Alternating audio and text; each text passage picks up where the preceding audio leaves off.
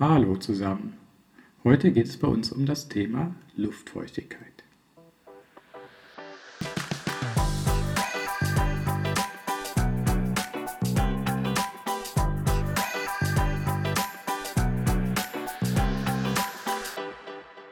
Willkommen beim Podcast Physik zum Spazierengehen. Das Thema Luftfeuchtigkeit ist sehr wichtig für viele technische Anwendungen, überall wo Luft eine Rolle spielt, aber natürlich auch für die Meteorologie und für viele Vorgänge, die in Lebewesen ablaufen. Es geht also um Luft. Und da wollen wir uns zunächst mal erinnern, was ist Luft überhaupt? Luft ist ein Gemisch aus verschiedenen Gasen, vor allem Stickstoff und Sauerstoff.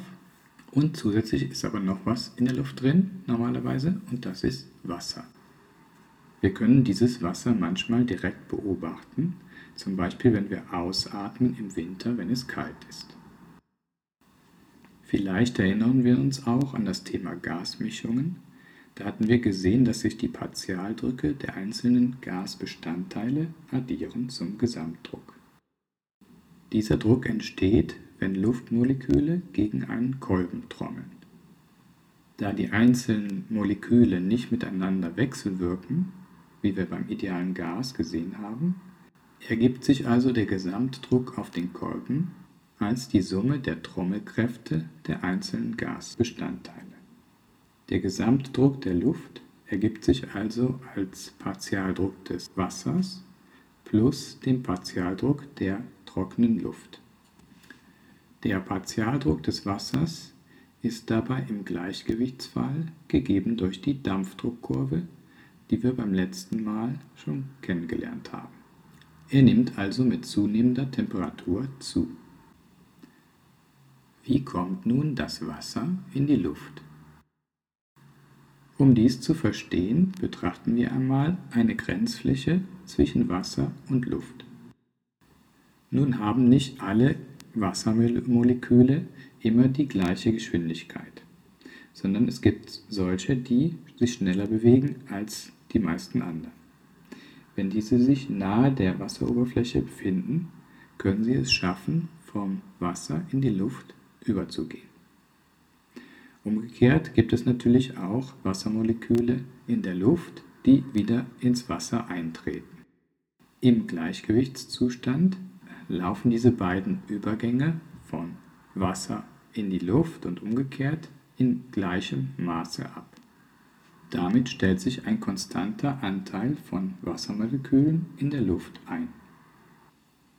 Wenn allerdings dieses Gleichgewicht gestört wird, zum Beispiel durch einen Luftzug an der Oberfläche, der die Wassermoleküle abtransportiert, dann gehen immer neue Wassermoleküle in die Luft über.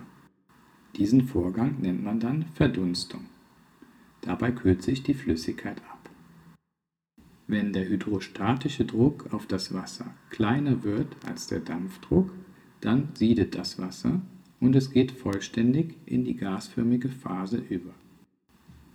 Dies können wir auch erreichen, indem wir die Temperatur des Wassers erhöhen.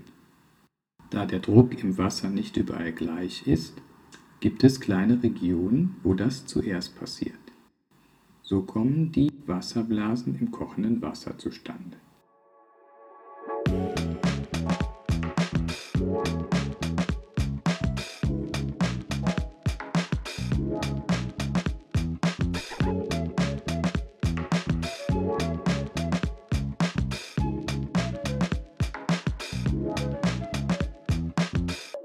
Von gesättigter Luft sprechen wir, wenn der Partialdruck des Wassers in der Luft gerade dem durch die Dampfdruckkurve gegebenen Druck entspricht.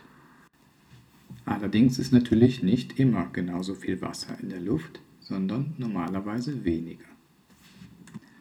Das Verhältnis des Partialdrucks des vorhandenen Wassers relativ zum Sättigungsdampfdruck, der durch die Dampfdruckkurve gegeben ist, nennen wir die relative Luftfeuchtigkeit.